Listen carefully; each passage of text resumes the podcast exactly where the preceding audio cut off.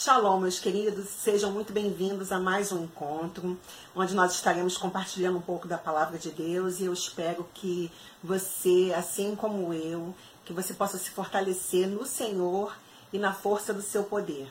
Vamos orar?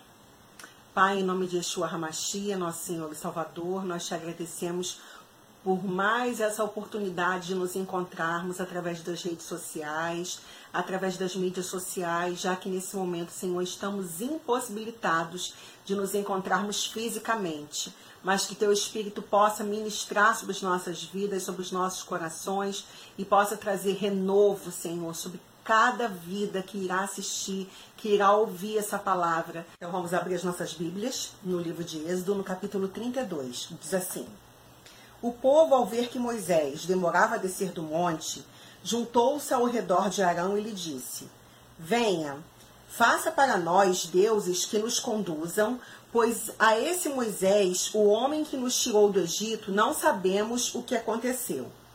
Respondeu-lhes Arão: Tirem os brincos de ouro de suas mulheres, de seus filhos e de suas filhas, e tragam-nos a mim. Todos tiraram os seus brincos de ouro e os levaram a Arão. Ele os recebeu e os fundiu, transformando tudo num ídolo que modelou com uma ferramenta própria, dando-lhe a forma de um bezerro.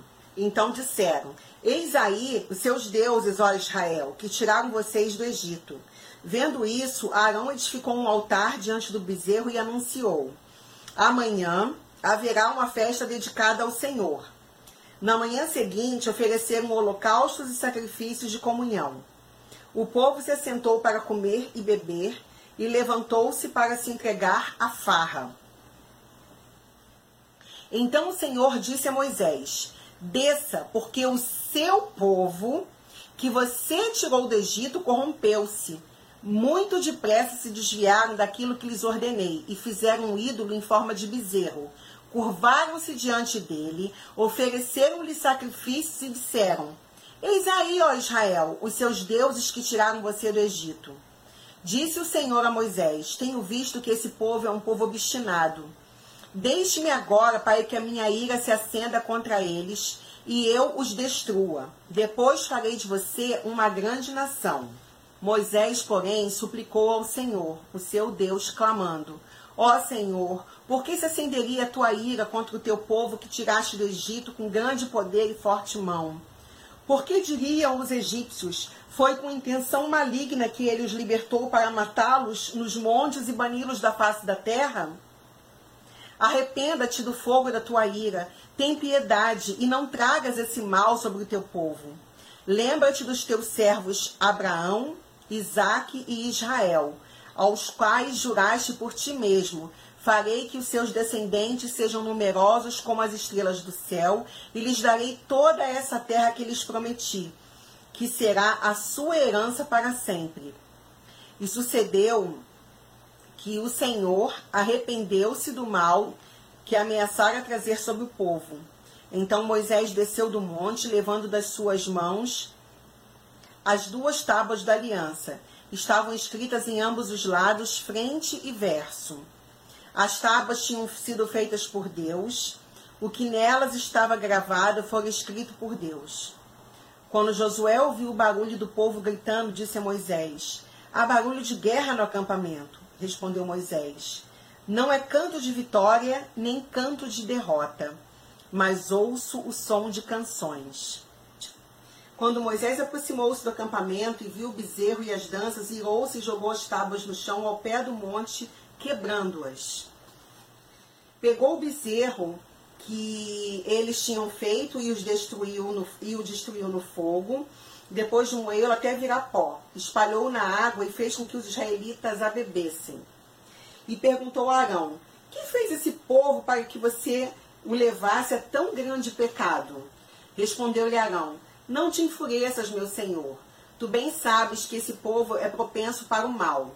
Eles me disseram: Faça para nós deuses que nos conduzam, pois não sabemos o que aconteceu com esse Moisés, o homem que nos tirou do Egito. Então eu lhes disse: Quem tiver enfeites de ouro, traga-os para mim.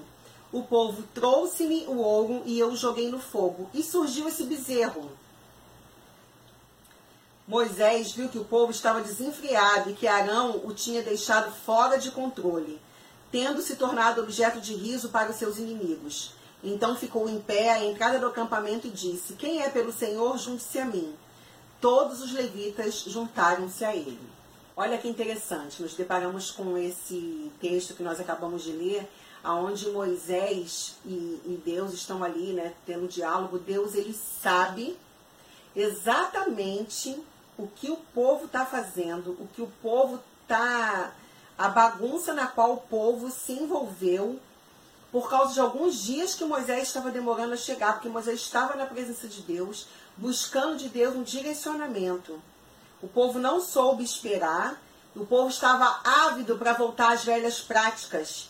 Vocês veem que eles pedem um, um para Arão para fazer um Deus para eles. É, eles estavam tão acostumados com a idolatria e com a vida no Egito, aonde eles tinham em todos os momentos, em todos os locais, haviam imagens, haviam deuses, haviam é, coisas palpáveis, que um momentinho que Moisés ficou longe, buscando ali a, a direção de Deus, eles não souberam esperar. Quiseram logo ter alguma coisa para tocar, para ver. É impressionante se nós pararmos para observar com bastante atenção como nós, seres humanos, somos é, tendenciosos nos nossos comportamentos errados, né? O povo hebreu, ele estava acostumado no Egito a, a, práticas de idolatria, a práticas de mentira. Vocês observam que esperar, ter paciência, aguardar para ouvir, não era algo que era costume do povo. Moisés demorou só um pouco lá no monte, onde estava buscando a face do Senhor, buscando as instruções para poder trazer as instruções de Deus para o povo. O povo não queria esperar. O povo é, é muito, era muito imediatista, um comportamento muito parecido com o nosso. Quantos de nós não queremos esperar? Quantos de nós queremos de imediato que respostas venham, que soluções venham? E quando as coisas não saem da forma como a gente quer, a gente provoca, a gente quer encontrar solução, quer que a coisa flua num tempo, na hora e da forma como nós queremos. Só que Deus é que está no controle de tudo. Deus é que sabe o tempo determinado para cada coisa. Deus é que tem a resposta certa para nós. Era costume dos egípcios adorarem uma, uma entidade chamada Apis, que era um, um, um bezerro, né? um boi, que tinha como características para os egípcios é, tinha, simbolizava força, fecundidade, erotismo, lascívia, tudo que, que tinha de, de coisa para satisfazer a carne, para satisfazer os desejos do, dos egípcios, era tudo posto em cima dessa entidade, desse bezerro, desse, desse boi chamado Apis. E foi justamente um, uma cópia desse ídolo que havia no Egito que o povo de Israel acabou fazendo para si, chamando de Deus, cometendo para Deus algo que é abominável, que é a idolatria. E não é muito diferente é, do nosso tempo, onde as pessoas trocaram os bezerros de ouro de hoje em dia, são até mesmo outros seres humanos. Quantas pessoas idolatram seus líderes religiosos, idolatram políticos, idolatram sua situação financeira, sua situação familiar, tudo para as pessoas acabam se tornando objeto de adoração. E esquecem de parar para ouvir a voz de Deus, esquecem de meditar na palavra, esquecem de buscar em Deus uma resposta para os anseios dos seus corações e procuram para si líderes que falem aquilo que eles querem ouvir, que satisfaçam os seus egos e esses líderes acabam oferecendo para as pessoas uma falsa paz, uma paz baseada em, no que você tem, baseada em, em situação financeira. E agora nós estamos nos deparando com um cenário onde sabemos que vamos entrar dentro de um colapso financeiro mundial. E, a, e, a, e, o absurdo maior de tudo isso é que a gente ainda para para ligar, às vezes, a televisão ou as mídias sociais, a gente escutar líderes dizendo: não, o Senhor está revelando que vai ter uma grande abundância, uma grande bênção depois que passar todo esse período aí de isolamento. O que, que esses ídolos estão O que, que esses líderes estão fazendo? Estão iludindo o povo com mentiras, com falsas profecias, com falsas promessas ao invés de, de estimularem o povo a buscar a Deus, a ouvirem a voz de Deus, a, a fazerem uma reserva de dinheiro, reserva de alimento, para dar uma freada nos gastos, para poder se organizarem para o período difícil que vai ter, ao invés de fazerem isso, não, ficam fazendo falsas promessas. E o povo, semelhante ao povo hebreu que estava ali adorando o, o bezerro, o povo vai, bate palma e, e acredita que realmente vai ser isso que vai acontecer. Olha, a pergunta que, que mais me veio à cabeça quando eu estava meditando nesse texto foi uma pergunta que Yeshua, que, né, que Jesus ele faz quando ele está no meio do povo. E eu quero te convidar a abrir sua Bíblia, já que já estamos numa época em que precisamos tanto de um direcionamento de médicos é, eu quero te convidar a abrir a sua Bíblia no Evangelho do Médico, doutor Lucas, no capítulo 18, aonde Yeshua, ele, na, ele conta, ele faz a narrativa de uma parábola que se encaixa perfeitamente com o texto de Êxodo que nós lemos e se encaixa perfeitamente com os nossos dias, que é a parábola da viúva persistente. Então Jesus contou aos seus discípulos uma parábola para mostrar-lhes que eles deviam orar sempre e nunca desanimar. Ele disse: certa cidade, em certa cidade, havia um juiz que não temia a Deus, nem se importava com os homens. E havia naquela cidade uma viúva que se dirigia continuamente a ele, suplicando-lhe: Faze-me justiça contra o meu adversário. Por algum tempo ele se recusou, mas finalmente disse a si mesmo: Embora eu não tema a Deus e nem me importe com os homens, essa viúva está me aborrecendo. Vou fazer-lhe justiça para que ela não venha mais me importunar. E o Senhor continuou: Ouça o que diz o juiz injusto. Acaso Deus não fará justiça aos seus escolhidos que clamam a Ele dia e noite? Continuará fazendo-os esperar? Eu lhes digo: ele lhes fará justiça e depressa. Contudo, quando o filho do homem vier, encontrará fé na terra? Moisés demorou um pouco a descer lá do monte e o povo já correu para procurar um outro Deus, um Deus que aplacasse de forma imediata suas necessidades ali, porque eles queriam adorar, eles queriam farrear, eles queriam cantar, eles queriam beber, eles queriam celebrar. Celebrar e farrear o quê? Eles estavam saindo de um momento de escravidão, deveriam esperar ali vir um direcionamento de Deus e não, eles queriam era diversão. Semelhante ao que o povo hoje em dia quer Tá todo mundo dentro de casa, tá todo mundo preso, ao invés das pessoas buscarem táticas de como vencer esse período, do que vai ser, se prepararem para o amanhã que vai vir, que vai ser algo difícil que virá sobre a terra. É, as pessoas estão querendo é mais diversão, mais música, qual é a live que vai ter hoje, qual o cantor que vai estar tá bebendo, que vai estar tá cantando, que vai estar tá alegrando. Não que se alegrar seja errado, mas você ficar entorpecendo a sua mente o tempo todo com distração e fugindo da realidade e fugindo de fazer aquilo que você devia estar fazendo, que é orar, que é buscar a Deus, que é importunar a Deus até que dos céus venha a resposta, até que o Senhor nos livre desse período. Quanto tempo mais nós teremos que ficar preso dentro de casa? Quanto tempo mais teremos que ficar sem poder ir trabalhar, sem poder gerar recursos para poder nos mantermos? As pessoas não estão parando para olhar isso.